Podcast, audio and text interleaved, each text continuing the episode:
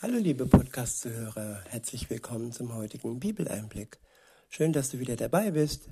Heute habe ich ein Kapitel aus dem Römerbrief. Es ist das Kapitel 12 und ich verwende wieder die Übersetzung Neue Genfer.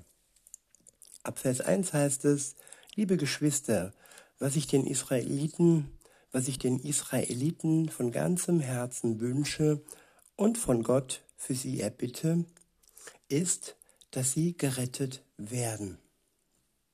Ja, der Grund, warum Jesus auf die Welt gekommen ist, für uns gestorben ist und wieder auferstanden ist, von seinem Vater vom Tod heraus gerettet worden ist, das ist ein, wichtiger, ein wichtiges Detail, dass man nicht nur sagt, äh, ja, Jesus ist gestorben und nun ja, dann ist er halt gestorben. Aber nein, er ist auch auferstanden. Er ist wahrhaftig auferstanden.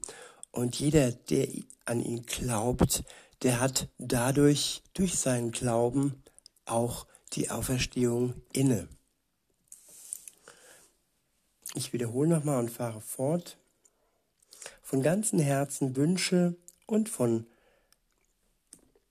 von Gott für sie erbitte ist, dass sie gerettet werden. Denn an Eifer für Gottes Sache fehlt es ihnen nicht. Das kann ich bezeugen. Ja, es gibt viele Menschen, die sind voller Eifer und Tatendrang.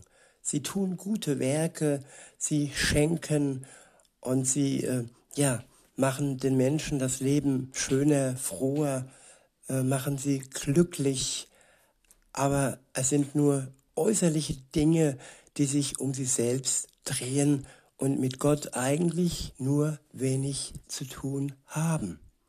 Sie leben ihr Leben, auch wenn dieses Leben sinnvoll, schön und ja bereichernd für andere ist, ist es dennoch nicht das Leben, das Gott sich erwünscht. Und die Befreiung und die Errettung, die ist das, was er sich für uns erwünscht. Weiter heißt es, sie haben nicht erkannt, worum es bei der Gerechtigkeit Gottes geht und versuchen durch ihre eigenen, durch ihre eigene Gerechtigkeit vor Gott bestehen zu können.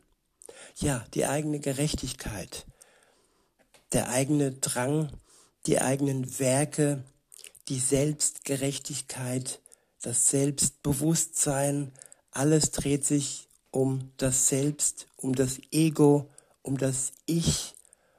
Und ja, von dem Ich heraus geht man zum Du und beglückt dann durch das Ich, durch das Ego, durch die Kraft, die auf, aus einem Menschen alleine kommt, unabhängig von Gott, den anderen man macht schöne Filme, ja, Hollywood-reife Filme und man, ja, gestaltet sein Leben schön und angenehm. Aber am Ende ist es doch selbstgerecht. Die Gerechtigkeit, die man findet, ist nur in einem Selbst hervorgekommen, aus einem Selbst hervorgekommen. Weiter heißt es, ich wiederhole nochmal, und versuchen durch ihre eigene Gerechtigkeit vor Gott bestehen zu können. Ja, wir sind religiös, um vor Gott bestehen zu wollen. Man tut nicht einfach so etwas und verknüpft es mit Gott, aber wenn diese Verknüpfung falsch ist, wenn, der, wenn das Denken falsch ist, wenn der Antrieb falsch ist, wenn es einfach nur darum geht, sich als guten Menschen darzustellen, dann ist das Ergebnis leider auch nicht positiv. Weiter heißt es, damit lehnen sie sich gegen Gottes Gerechtigkeit auf, statt sich ihr zu unterstellen. Das ist schon verrückt. Man tut etwas, man denkt etwas für Gott zu tun, aber in Wirklichkeit ist das, was man tut, eine Auflehnung gegen Gott. Und das zu erkennen, ist wichtig, um mit Gott zusammen im Leben weiterzukommen.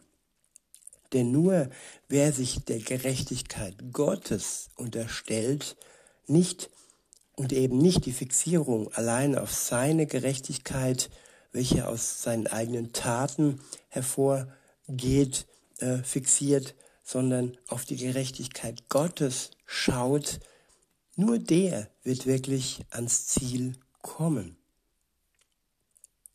Und wer sich dann noch ihr unterstellt und sie als das Wahre und Einzige annimmt für sein Leben, der wird wirklich glücklich werden.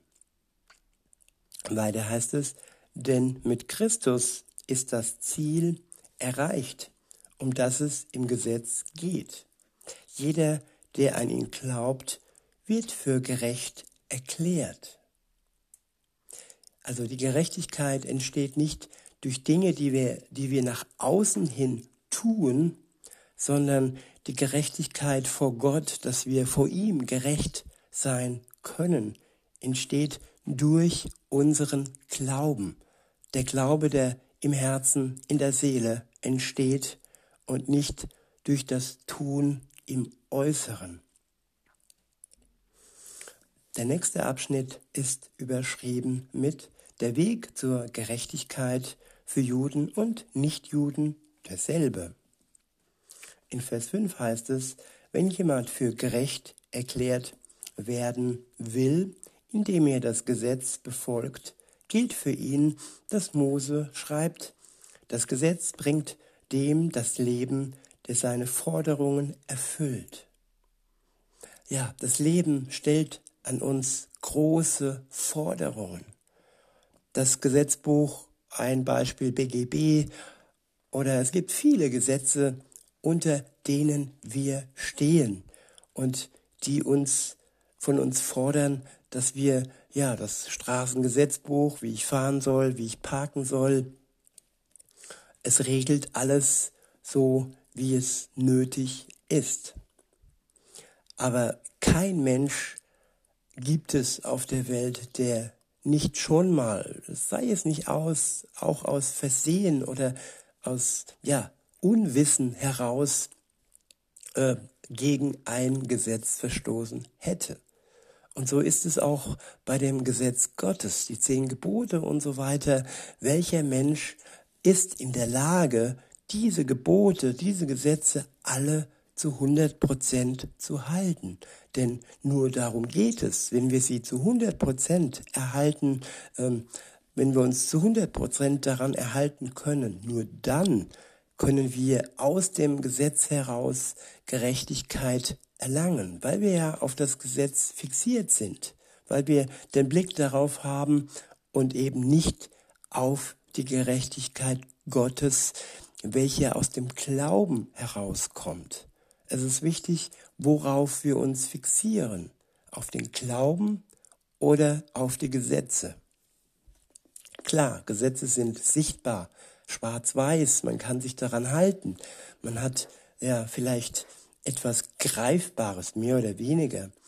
Aber dennoch ist es extrem unmöglich, sogar nicht extrem, sondern unmöglich, sich an jedes Gesetz zu halten. Weiter heißt es, das Gesetz bringt dem das Leben, der seine Forderungen erfüllt. Die Gerechtigkeit jedoch, die für den da ist, der glaubt, sagt, du brauchst dich nicht zu fragen, kann denn jemand in den Himmel hinaufsteigen, so als müsste man Christus von dort herabholen? Ich wiederhole nochmal den Abschnitt. Die Gerechtigkeit jedoch, äh, die für den da ist, der glaubt, sagt, du brauchst dich nicht zu fragen. Kann denn jemand in den Himmel hinaufsteigen? Ja, ist es nicht wirklich befreiend, wenn wir uns zusprechen lassen können, ja, hier frag dich nicht erst, wie du in den Himmel hinaufkommst, welche Anstrengungen du äh, ja bewältigen musst, um hinauf zu Gott zu kommen. Denn Jesus kam herunter zu uns in die Welt. Wir müssen nicht erst hinaufkommen, sondern er war schon da, vor uns. Vor unserem Leben war er da und hat alles geregelt, damit wir durch den Glauben heraus eine Verbindung zu Gott aufbauen können und durch den Glauben heraus vor, vor Gott gerecht sein können. Also die Himmelsleiter ist nicht erforderlich, die wir erst aufstellen und dann hinaufkraxeln durch, durch unsere guten Werke. Weiter heißt es, so als müsste man Christus von dort herabholen. Oder, so heißt es in Vers 7, kann jemand in den Abgrund hinuntersteigen so als müsste man Christus von den Toten heraufholen. Ja, Christus kam aus dem Himmel herunter und Christus war auch schon so tief unten, wie keiner vor, vor, ja, vor ihm unten war im Totenreich. Wir müssen nirgendwo hingehen. Christus war hier und ist hier in Form des Heiligen Geistes, wenn wir an ihn glauben. Und wir müssen nirgendwo hingehen und nichts tun, um in Verbindung mit ihm zu treten, außer den Glauben an ihn zu beginnen, beziehungsweise aufrecht zu erhalten, wenn wir gläubig sind. Weiter heißt es, im Gegenteil, sie sagt, das Wort das Gott spricht, ist für dich nicht in unerreichbarer Ferne. Ich wiederhole, das Wort, das Gott spricht, ist für dich nicht in unerreichbarer Ferne. Ja, das Wort ist vor dir. Es ist ja um dich herum und du brauchst nur ja die Ohren zu öffnen zuzuhören, es aufzunehmen und dann im Glauben das anzunehmen, was er dir als Geschenk anbietet.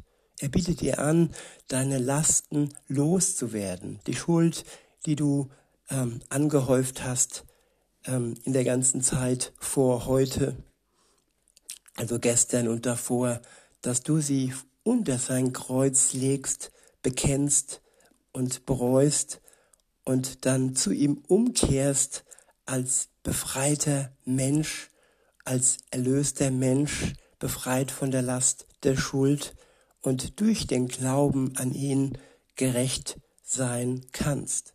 Das ist sein Angebot, sein Geschenk für dich, welches du annehmen kannst oder es ignorieren oder gar ja ablehnen kannst. Das obliegt dir und das kannst du entscheiden für dich. Weiter heißt es, das Wort, es ist in deinem Mund und in deinem Herzen. Ja, Gott spricht Herzensworte.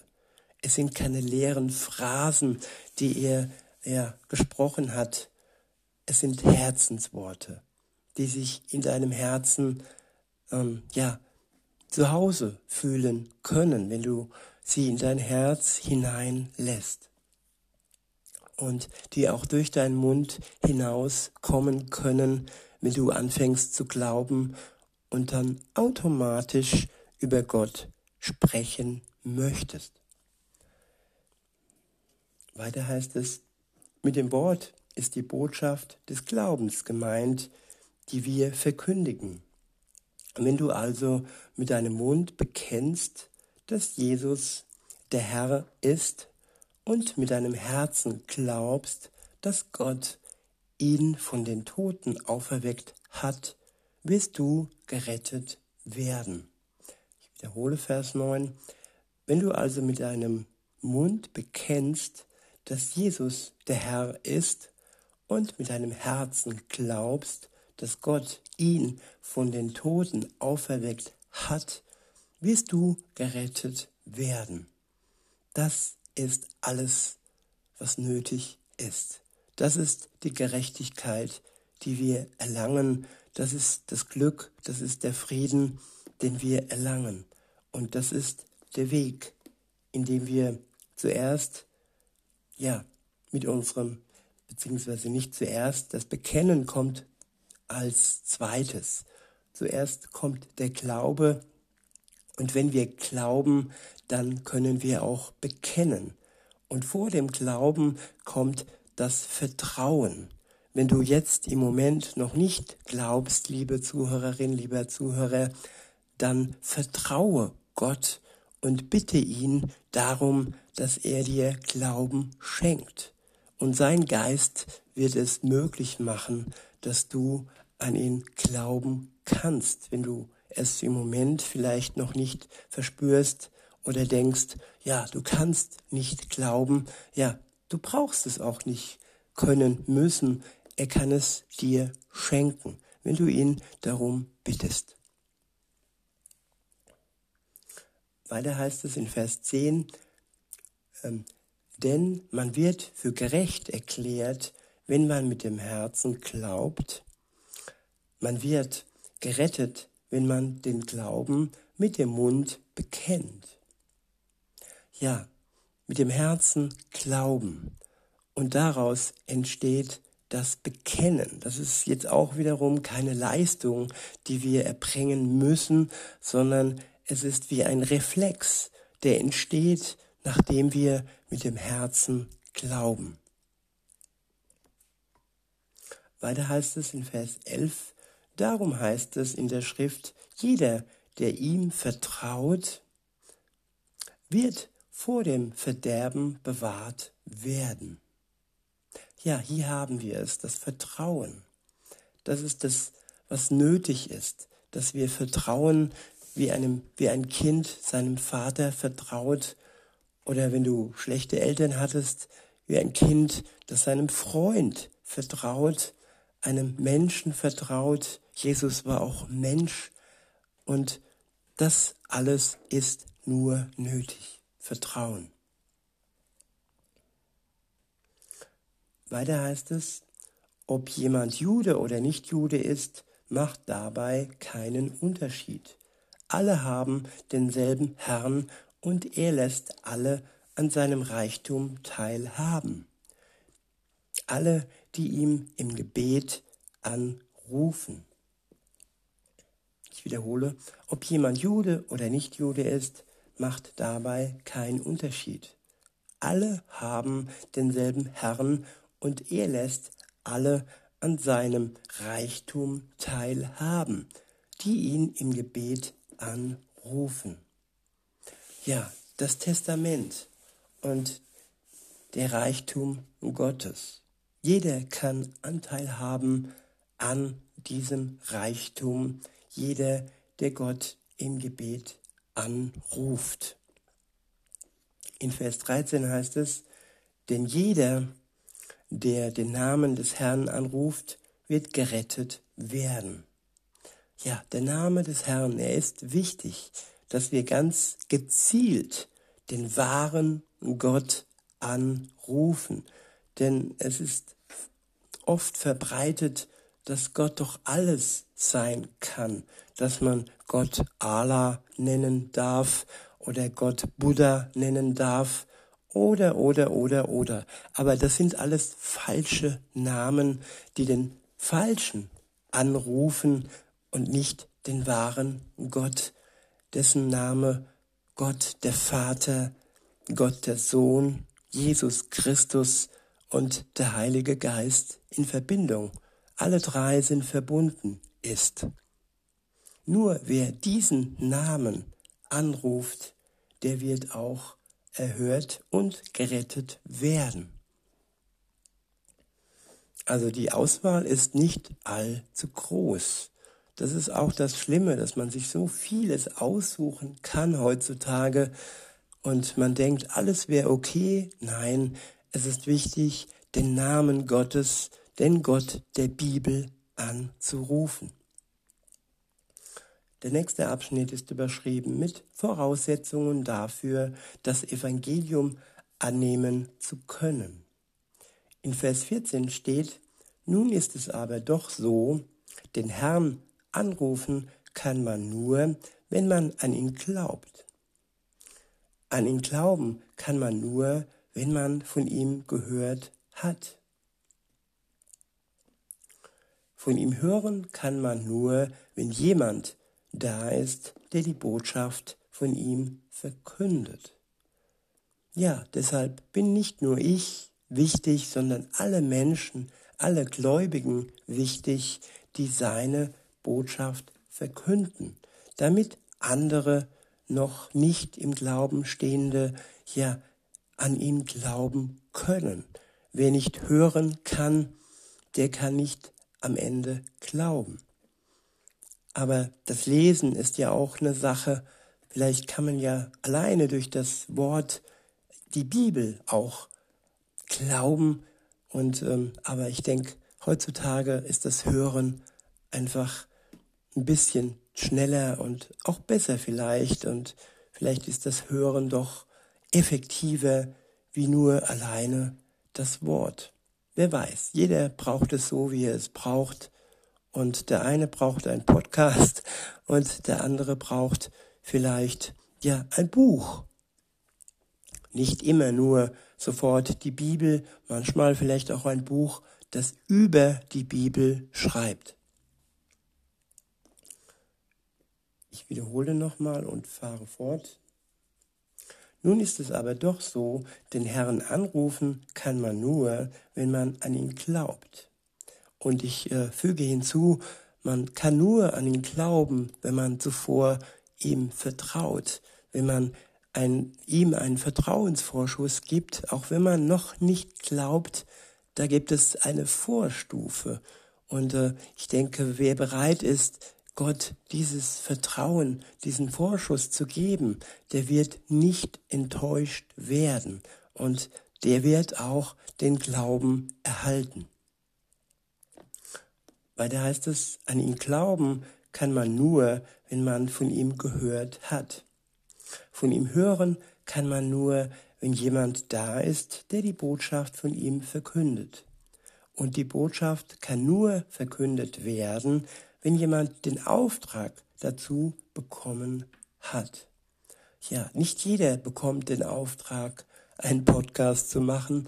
Ja, es gibt ganz unterschiedliche Berufungen. Die einen gehen als Missionare in eine, in ein fernes Land, um da von Angesicht zu Angesicht über Gottes Wort zu reden. Und die anderen, ja, machen das in ihrem Freundeskreis und haben auch durch den Geist Gottes Erfolg. Nicht durch sie, nicht durch ihre menschlichen Werke, sondern es ist Gott, der wirkt und der die Herzen der Menschen öffnet. Vielleicht auch deins, wenn es noch verschlossen ist, liebe Zuhörerin, lieber Zuhörer, wenn du ihn darum bittest, es weich zu machen, dir ein neues Herz zu schenken, und ja, dass er sich dir zeigen kann. Weiter, weiter heißt es, genau das ist ja auch geschehen, denn es heißt in der Schrift, was für eine Freude ist es, die kommen zu sehen, die eine gute Nachricht bringen. Der nächste Abschnitt ist überschrieben mit das Nein Israels zum Evangelium. In Vers 16 und folgende heißt es, aber nicht alle haben das Evangelium angenommen. Schon Jesaja sagt, Herr, wer hat unsere Botschaft geglaubt? Wer hat unsere Botschaft geglaubt? Wie wir gesehen haben, setzt der Glaube das Hören der Botschaft von Christus voraus. Im Hinblick auf Israel stellt sich daher die Frage, hatten sie etwa keine Gelegenheit, die Botschaft zu hören? Natürlich haben sie sie gehört. In der Schrift heißt es ja von denen, die sie verkünden, überall auf der Erde ist ihre Stimme zu hören. Ihre Botschaft ist bis in die entlegensten Gebiete der Welt gedrungen. Aber so könnte man weiter fragen, hat Israel vielleicht nicht verstanden, worum es bei dieser Botschaft geht? Die Antwort darauf ist schon bei Mose zu finden. Dort heißt es, ich werde euch auf ein Volk eifersüchtig machen, das gar keines ist, sagt der Herr. Ich werde euch zum Zorn über ein Volk reizen, das nichts von mir weiß. Ja, die anderen Völker nicht, die nicht zum Volk Israel gehören, sie hören das Wort und darauf möchte Gott sein Volk ähm, eifersüchtig machen, um dadurch vielleicht dann den Zugang zu schaffen für das Volk Gottes. Weiter heißt es, und bei Jesaja findet sich die erstaunlichste Feststellung. Ich habe mich von denen finden lassen, die mich nicht suchten, sagte der Herr. Ich habe mich denen zu erkennen gegeben, die nicht nach mir fragten. Ja, als ich Gott gefunden habe, ja, das war eine Zeit, in der ich nicht nach ihm gesucht habe. Ich habe ihn entdeckt in Form eines Plakates, worauf stand, ja, Mut zum Leben mit Jesus. Er hat sich mir also gezeigt in einer Zeit, wo ich nicht nach ihm gesucht habe. Und so auch hier in diesem Vers. In Vers 21 steht, im Hinblick auf Israel dagegen heißt es bei Jesaja, von früh bis spät habe ich die Hände nach einem Volk ausgestreckt, das nicht bereit ist, mir zu gehorchen und das sich mir ständig widersetzt. Gott ist geduldig, er harrt und die Zeit der Gnade ist noch nicht vorbei. Sowohl für das Volk Gottes, aber auch für den Rest, für die anderen Völker, zu denen vielleicht auch du gehörst. Und weil die Zeit der Gnade noch nicht vorbei ist, können wir jetzt noch Gnade von Gott empfangen. In diesem Sinne wünsche ich euch noch einen schönen Tag und sage bis denne.